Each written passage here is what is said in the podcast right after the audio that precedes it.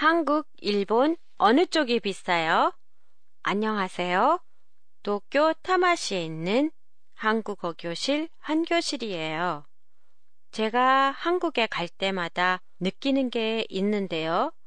한국의 물가와 일본의 물가가 별로 큰 차이가 없다는 걸 많이 느껴요. 며칠 전 신문에서 한국과 일본의 물가를 비교한 재미있는 기사가 있어서 오늘의 주제로 골라봤어요. 오늘은 그 첫 번째로 일본보다 싼 게 한국에는 뭐가 있는지 알아보도록 하겠습니다. 한국이 일본에 비해 두드러지게 싼 게 뭘까요? 한국에 가보신 분이라면 가장 먼저 떠오르는 게 대중교통 요금이 아닌가 싶어요.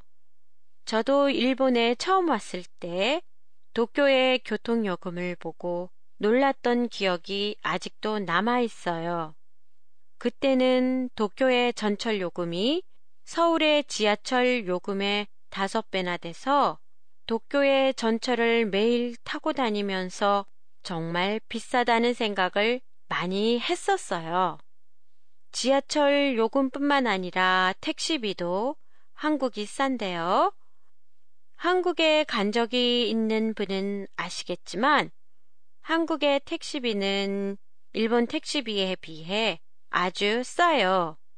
택시 기본 요금을 봐도 한국은 390엔, 일본은 730엔. 그래서 싸다는 생각에 한국에 갔을 때 거의 택시만 이용하다 보니까 꽤 많은 돈이 택시 요금으로 나간 적이 있었어요.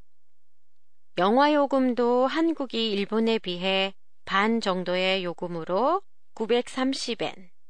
전기 요금은 일반 가정을 기준으로 했을 때 평균 일본에서는 약 9,120엔, 한국은 5,160엔으로 거의 절반 수준이에요.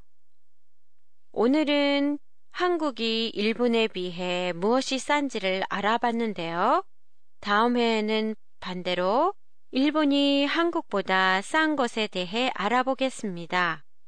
다음 회는 사정상 11월 22일에 보내드리도록 하겠습니다.